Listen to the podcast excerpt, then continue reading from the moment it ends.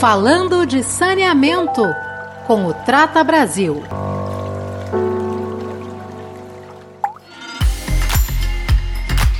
Olá, sejam bem-vindos ao podcast Falando de Saneamento, a plataforma digital do Instituto Trata Brasil, que conta com entrevistas com os embaixadores e embaixadoras, parceiros e especialistas da área do saneamento básico.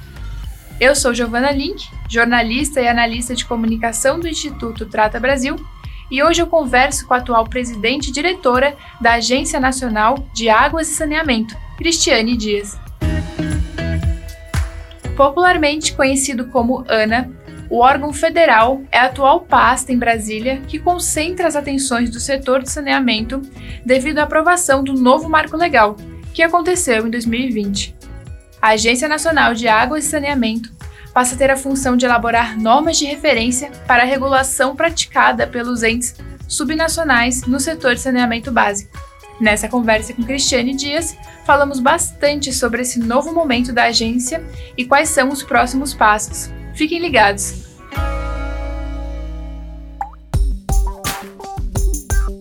Cristiane, primeiramente, muito obrigada pela sua participação no nosso podcast para falarmos sobre esse novo momento da ANA. Após a aprovação do novo marco legal do saneamento, a ANA foi a entidade federal que mais recebeu desafios.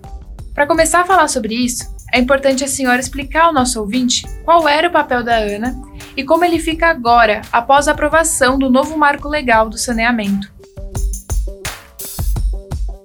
Obrigada pela pergunta. É, a ANA, desde 2000, tem uma agenda bastante complexa e relevante em busca da segurança hídrica. E quando a gente fala em segurança hídrica, a gente fala não somente em quantidade de recursos hídricos, mas também na qualidade desses recursos. É preciso que essa equação feche. E em busca dessa segurança hídrica, é, nós trabalhamos com um componente federativo bastante complexo. É o que a gente chama, pela, o que a OCDE denomina de governança multimídia da água Quer dizer que nós temos uma dupla dominialidade no nosso país. Nós temos rios federais e rios estaduais que se encontram. Então, é preciso fazer a gestão desses recursos hídricos é, de forma descentralizada, mas com muita interação, muito monitoramento, muita fiscalização. Afinal de contas, é, nós temos um cenário onde existe uma prospecção é, de aumento pelo consumo desses recursos hídricos. Então, é preciso fazer um trabalho de gestão e de regulação bastante equilibrado para que todos os usuários é, possam fazer uso desse importante recurso. Então, a ANA sempre teve essa competência desde sua criação, mas a partir do ano passado, com a aprovação do novo marco do saneamento, incorporou uma nova competência, que é de fazer normas de referência para o saneamento básico. Uma competência também bastante abrangente, que, de certa forma, é, vai ao encontro dessa vertente da segurança hídrica, que é cuidar um pouco da qualidade dos nossos rios. Bom, como pudemos notar então, após a aprovação do novo marco legal do saneamento, a ANA ficou responsável por construir as normas de referência que deverão ser seguidas por todas as agências reguladoras de saneamento no país. Nesse contexto, um dos temas mais debatidos no Congresso foi a necessidade das agências terem uniformidade na análise das tarifas, qualidade dos serviços e cumprimento das metas. Com essas normas de referências aprovadas, em sua opinião, quais benefícios poderão ser sentidos pelo setor e pelo cidadão? Primeiramente, é importante ressaltar que esse importante desafio colocado para a ANA, ele tem que ser feito sem é, violar, sem infringir a autonomia e independência das agências internacionais. A competência da ANA é, entrou numa espécie de vazio legislativo para fazer uma coordenação, uma uniformização da regulação do saneamento no país. Então, é uma agência nacional que entra com uma visão é, geral do contexto, uma visão de país como um todo, mas preservando a competência das agências internacionais que continuam tendo o papel e a responsabilidade de fazer a fiscalização, de elaborar os contratos, de fazer o monitoramento. Então, um importante passo para a adesão dessas normas, que não são obrigatórias, é o repasse de recursos públicos. Nós temos a expectativa de que haja realmente a adesão às normas da ANA, que deverão ser cumpridas tanto pelas agências infranacionais, como os prestadores de serviços e também pelos titulares, porque é, recursos, os recursos públicos ficam condicionados à adesão a essas normas. Então, é um desafio muito grande. As normas de referência dizem respeito à, qualidade do serviço, a normas tarifárias, a instrumentos contratuais, tudo na perspectiva de que a gente crie um ambiente estável eh, dê maior segurança jurídica para que o investidor olhe para o nosso país, olhe para o setor de saneamento e tenha segurança em fazer aquele investimento, em fazer aquele aporte, porque nós temos aí uma previsão é, de uma necessidade de 700 bilhões até o ano de 2033 e é com esse aporte de recursos que nós é, teremos que fazer a universalização do saneamento básico no nosso país. Perfeito, Cristiane. E durante toda a tramitação do marco legal, houve muitas dúvidas quanto a esse novo papel da ANA e uma insegurança das agências infranacionais com o que viria. Ao que tudo indica, isso mudou ao vermos as agências e demais autoridades dialogando abertamente com vocês. É isso mesmo? Eles entenderam que é melhor para todos ter alguém zelando por um regramento uniforme? Sim, quando os papéis ficaram bem esclarecidos, a interação com as agências infranacionais fluiu de uma forma melhor.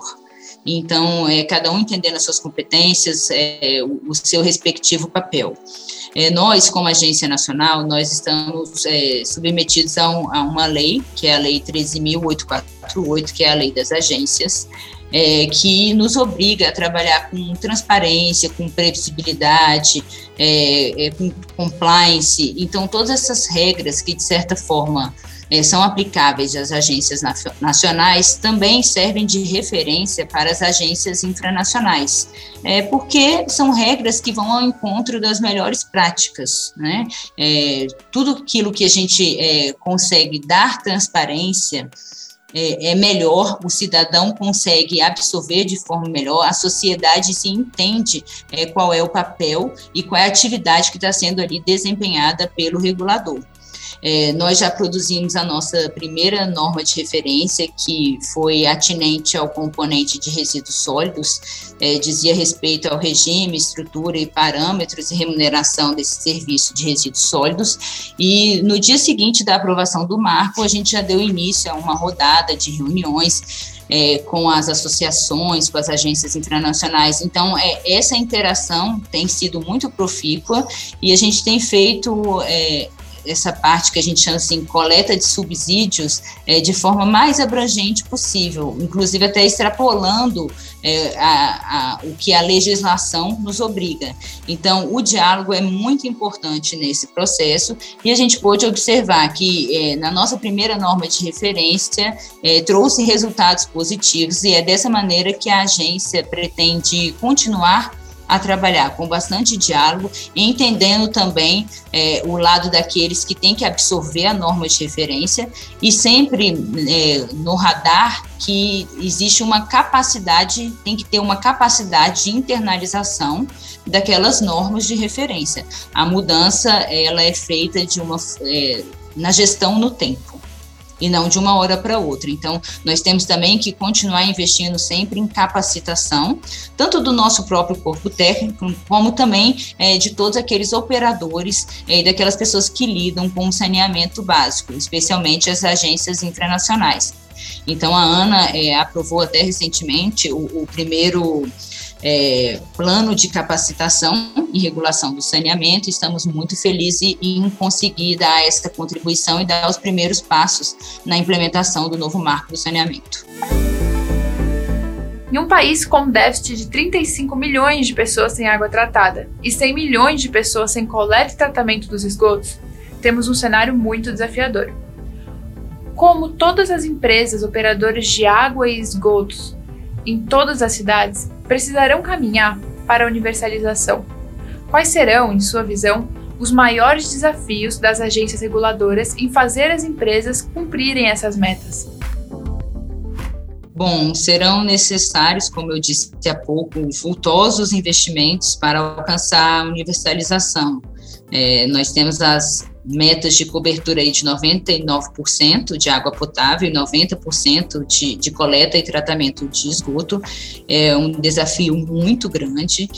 Então, nós temos sempre que trabalhar com um acompanhamento, um monitoramento desses indicadores de performance dos operadores é, para alcançar o fortalecimento da regulação de uma maneira geral, garantindo esse ambiente, como eu disse também, é, de estabilidade, de previsibilidade, é, para que o prestador de serviço entenda qual é a nova regra, é, quando a nova regra muda, o que, que pode ser incorporado naquele contrato. Então, é muito importante que ele tenha clareza nessas regras. Essa é a nossa é, principal preocupação para a consolidação desses pressupostos e com a finalidade no final das contas, de alcançar a melhoria da qualidade, da segurança e da governança regulatória do país e termos efetivamente é, uma prestação de serviço na área de saneamento que hoje está muito atrasada e muito deficiente. Então, o olhar é voltado para esse monitoramento, essa fiscalização,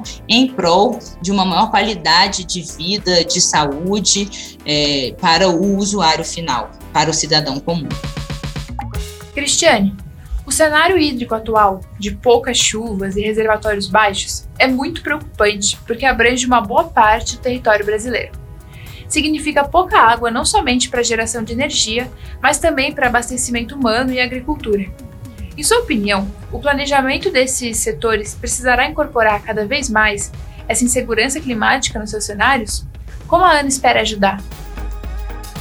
É, o crescimento das demandas hídricas é, é constante e, e, em razão até do aumento da população e, e da, do aumento também da atividade econômica, a gente sabe que água é importante insumo de desenvolvimento econômico, então é um bem que nós temos que valorizar mais né? Acho que no Brasil a gente ainda valoriza pouco esse insumo, os nossos recursos hídricos, é, até por uma questão cultural, então nós temos que evoluir.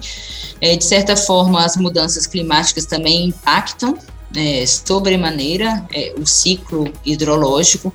Então, todos esses fatores têm que ser analisados de uma forma conjunta, porque o, o, futuro é incerto, e o que nós podemos fazer é realmente fazer esse trabalho de, de gestão dos recursos hídricos, é, é, tentar é, trabalhar com o máximo possível de, é, de previsão dos ciclos da, das chuvas, é, porque nós somos um país rico, nós temos que 12% dos nossos recursos hídricos é, do mundo, de água doce do mundo. Então, é, existem várias frentes na qual possamos atuar para além é, da gestão, para além de, de, cuidar da qualidade dos nossos rios, para além de incorporar tecnologias e pensar sempre também na questão de de economizar, de fazer o que eu chamo um uso racional desse recurso hídrico, porque ele, afinal de contas, é um recurso limitado e essencial para a vida humana.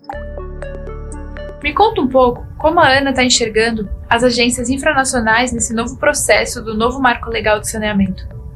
Elas parecem estar alinhadas com o novo momento?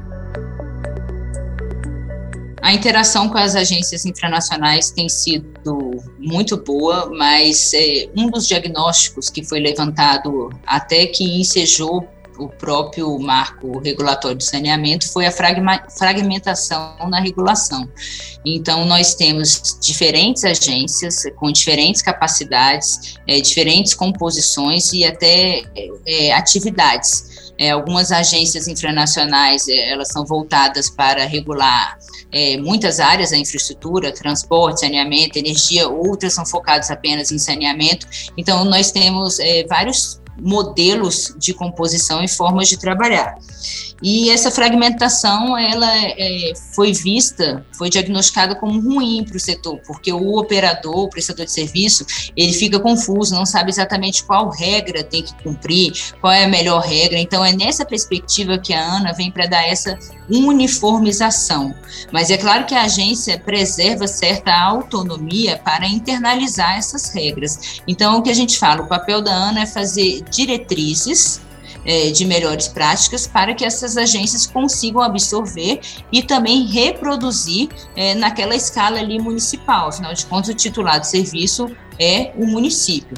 Então, assim, como nós temos agências que já têm musculatura, que estão preparadas, que realmente fazem é, uma regulação de ponta e outras que nem tanto, é, é preciso a gente ter esse equilíbrio é, para que as regras sirvam para todos. Não adianta também fazer regras só para as boas e nem regras que não puxem o setor para cima, é, que não force é, um aumento aí da capacidade regulatória, da autonomia regulatória, olhando só para quem está é, mais atrasado. Então, esse é o grande desafio, achar esse equilíbrio da regulação é, para que é, a, a gente tenha um ganho. Por isso, eu costumo dizer que nesse primeiro momento nós vamos ter um curso natural de regulação. Essa foi a entrevista com a diretora-presidente da ANA, Cristiane Dias. Muito obrigado, Cristiane. Sem dúvida, os ouvintes puderam entender um pouco mais sobre o novo papel da ANA no cenário de saneamento no país. A você que nos acompanha por aqui, não deixe de nos acompanhar também nas mídias sociais. Estamos no Facebook, LinkedIn, Twitter e Instagram. Acesse também o novo site do Instituto Trata Brasil, totalmente reformulado e mais acessível Estamos no www.tratabrasil.org.br. Obrigada e até a próxima! Falando de saneamento com o Trata Brasil.